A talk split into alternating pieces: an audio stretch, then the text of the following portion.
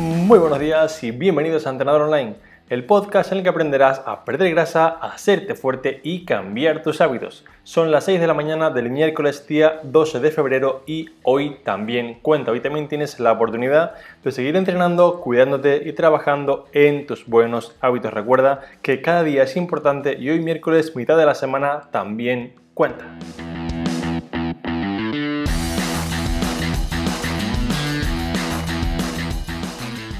En el capítulo de esta mañana quiero explicarte por qué es tan importante que empieces a hacer dieta de información. Ya sabéis que no me gustan las dietas, no me gusta nada de esto, pero creo que hemos llegado a un punto en el que es muy recomendable y muy favorable muy beneficioso empezar a realizar una dieta de información. ¿Y esto en qué consiste?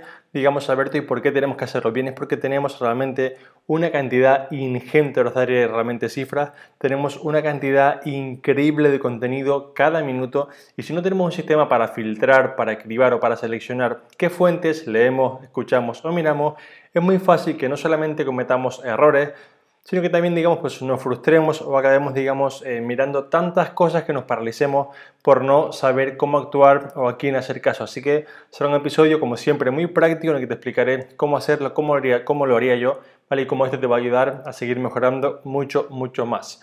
Pero antes de contarte todo esto, quiero recordarte que mañana, por fin, mañana jueves día 13, tendremos el seminario online gratuito en directo a las 7 de la tarde, hora de España, en el que te explicaré paso a paso cómo conseguir perder grasa, hacerte fuerte y cambiar tus hábitos en solamente 8 semanas. Te explicaré porque el problema no es la información, como verás en este episodio, tenemos un montón de información. Te explicaré cómo crear un plan paso a paso para poder conseguirlo. Puedes registrarte ahora mismo entrando en trainingarrandable.com o si lo prefieres al final del podcast verás que hay un enlace en el que pone registrarme para el seminario. Aún estás a tiempo, hazlo antes de que te quedes sin plaza, que justamente amplié las plazas para que digamos fuésemos más personas, así que realmente hazlo antes de que se vuelvan a terminar.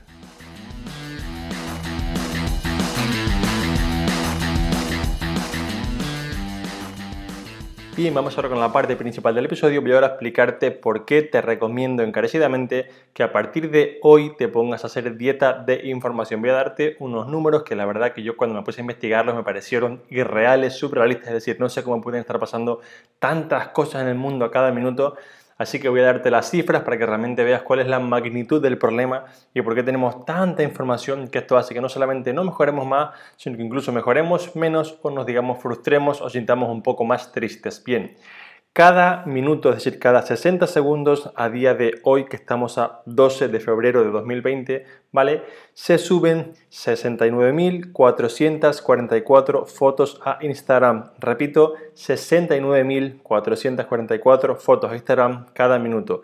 Se suben también cada minuto 300 horas de vídeo a YouTube. Se emiten cada minuto 474.000 tweets se dan cada minuto 4 millones de likes en Facebook. Estos son 13 trillones, repito, 13 trillones de likes al año. Y no sigo para no arruinaros un poco la mañana con tanta información escalabrosa o realmente digamos pues que nos hace ver que estamos en una época, una era de un boom de información increíble y que está genial en cierto modo, es decir, digamos que a priori podemos pensar, Alberto, pues esto es genial, podemos aprender casi que de todo a golpe de un clic, ¿vale? Pero quiero explicarte por qué esto no es tan buena idea, así que para que, digamos, lo entiendas un poquito mejor, vamos, básicamente para mí no es una buena idea por dos premisas. La premisa número uno es que, como es obvio, no podemos leer todo, es decir, es imposible, no, no me alcanza la vida, ni aunque viviese 500 años para leerme los 13 trillones, para ver los 13 trillones de likes, que se en Facebook o similar. Entonces tenemos que empezar a cribar, tenemos que intentar empezar un poco a filtrar la información, porque al haber tanta información hay una de las cosas, digamos, menos buenas, y es que toda la información no es fiable. Entonces, si buscamos a día de hoy en Internet, por ejemplo, y estamos, digamos, en un año bastante avanzado en el que, en teoría, todo el mundo debería saber ciertas cosas, nos encontramos artículos como que para perder grasa la mejor manera es hacer cardio, como que para perder grasa la mejor manera es dejar de comer carbohidratos, como que por ejemplo para hacer una sentadilla la rodilla no debe pasar por la punta del pie y muchos mitos, mucha información que ya está muy desfasada, muy anticuada que realmente no se debería seguir, digamos, repitiendo a día de hoy, pero al ver tanta información, tanta fuente, tanto boom, digamos, de mensajes, pues muchas personas pueden leer, pueden caer, digamos, en un mensaje erróneo como este, aplicarlo y digamos pues no mejorar o digamos hacerlo de una manera que es poco adecuada. Realmente puedes perder grasa sin comer carbohidratos, pero ¿por qué tienes que hacerlo así cuando podrías comerlo, serías más feliz y realmente pues mejorarías igual? Entonces lo que quiero haceros entender es que digamos hay tanta información que no podemos asegurarnos, de hecho pues Google no tiene ningún tipo de filtro para que la información sea válida o no, esto creo que todos lo sabemos. Como no podemos asegurar que sea toda la información buena, yo os recomiendo que nos creemos, digamos, hagamos un filtro. Entonces, ¿Cómo hacemos un filtro? Bien, yo por ejemplo, en, mi caso, selecciono 10 fuentes de información que para mí son fiables. No tienen por qué ser 10 redondas, pueden ser 8, pueden ser 15, pero lo ideal es que empieces a filtrar qué tipo de fuente, persona, artículo, revista, vídeo, lo que sea, son los que me parecen a mí más fiables, son los que realmente Vos usamos un poco artículos científicos, se basan en la experiencia práctica, realmente muestran casos de éxito, realmente son cosas que tienen una cierta base, cierta coherencia. No son artículos un poco que venden humo, no son cosas que venden algo como muy mágico en poco tiempo, como hazte rico por internet haciendo clic aquí, eh, pierde grasa en un segundo, es decir, todas estas cosas que digamos que todos ya pues un poco sabemos, ¿vale? Mi recomendación es que, como te decía, te centres en tener más o menos unas 10 fuentes de información en las que aquí puedas acudir día a día, semana a semana, digamos mes a mes, como tú quieras, a repasar, a intentar buscar, digamos, lo que te falta para mejorar y poder hacerlo sin perderte, digamos, poder hacerlo sin estar mirando tantas cosas que punto número uno te consumen mucho tiempo y punto número dos te hacen solamente estar más perdido y más triste. Entonces, quiero explicar toda la segunda parte porque quizás estarás pensando, a verte, pero es que esto que me comentas no es malo, es decir, la información realmente es poder. Cuanto más sabemos, digamos, pues que somos un poco mejores o más felices. Y realmente quiero que, que entiendas, ¿vale? Que tener tanto donde aprender o tanto donde decidir realmente es una mala idea, ¿vale? Y te lo, te lo cuento. Sobre esto hay un libro muy bueno que se llama La paradoja de la elección, que está escrito por un señor que se llama Barry Schwartz. Y Barry empezó, digamos, a investigar y a entender que las personas, digamos, no somos más felices con más información. Al contrario, somos más tristes o digamos que nos frustramos más al tener muchas opciones para elegir. Barry empezó un poco a ver que digamos que la sociedad moderna empezó a hacernos creer que si teníamos muchas oportunidades, muchas digamos propuestas para escoger, tendríamos más libertad y la libertad se, traducía en más felicidad. Pero Barry demostró, y digamos él fue encontrando y demostró que esto no es así y lo explicaba con un símil muy práctico que te lo voy a poner para que lo. Él comentaba en la época de los 70, 60, si mira, yo por ejemplo voy a una tienda de pantalones, por ejemplo, imaginemos la tienda Levis, ¿vale?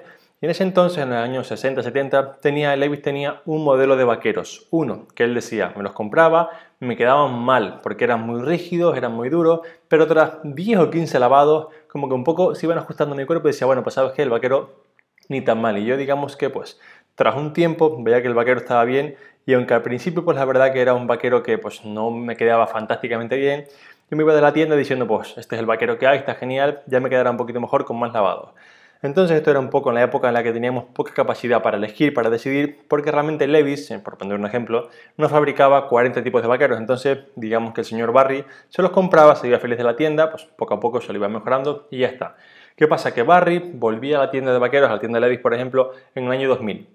Y en el año 2000 Levis tenía tranquilamente 20 o 30 modelos de vaqueros, que si lavados a la piedra, que si más tipo pitillo, que si más tipo chino, que si con corte alto, corte bajo, y Barry decía, yo me ponía los pantalones y sabía a ciencia cierta, es decir, me lo podía ver en el espejo, que eran los mejores pantalones que me he puesto nunca y que me han quedado nunca, es decir, yo sabía 100% que eran mucho mejores que los que me compraba hace 30 años.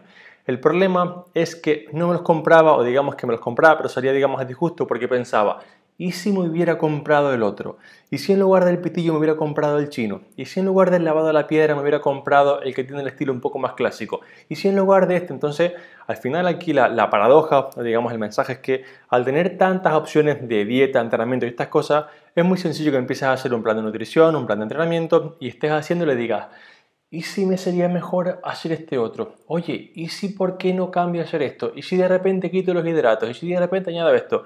Y esto es así porque tenemos tantas opciones a las que escoger que realmente, punto número uno, digamos que perdemos el foco, no somos como un caballo de carrera como explicaba el, lunes en el episodio, realmente perdemos el foco y punto número dos, es fácil que nos frustremos porque tenemos tanto donde escoger que realmente nos paralizamos. Es decir, yo por ejemplo he pasado en muchos aspectos de la vida de por ejemplo ir a buscar una casa para alquilar y ver 15 casas es decir, es que si hubiera dos sería muy fácil, pero al haber 15 es como que realmente no sé cuál escoger porque todas tienen algo que me gusta. Entonces, el problema al tener tanta información, tantas, digamos, aferencias a las que coger, se convierte en que por una parte, pues digamos que tendemos a escoger una peor decisión y por otra parte es muy fácil que nos frustremos o un poco sintamos más tristes por pensar que no tenemos o no hemos escogido la elección adecuada, con lo cual es muy importante por esto que filtres la información, que empieces, como te decía antes, a hacer dieta para realmente escoger 5, 10, 15 fuentes fiables que te ayuden a seguir mejorando, porque si no, seguirás día a día mirando un artículo nuevo. Recuerda que solamente en Instagram se publican cada minuto 600, perdón, 69.444 fotos, lo cual es increíble. Y si digamos no tenemos una especie de filtro, vamos a estar pensando, vale, pues mira, esta foto me habla de hacer hit, bien, voy a hacer un hit. Pero es que la siguiente foto me habla de hacer entrenamiento de fuerza, vale, voy a hacerlo también. Pero es que la siguiente me dice que el cardio de baja intensidad es ideal porque reduce el impacto en los huesos y esto hace que mejore a largo plazo. Ah, pues también voy a hacerlo. Entonces llega un punto en el que dices, ¿qué diantes hago? No sé qué hacer con tanta información. Así que realmente es súper importante que hagas, digamos, este tipo de dieta o similar para que puedas hacerlo mucho mejor, filtrar, ganar en tiempo y sobre todo ganar en bienestar y en conseguir mejores resultados.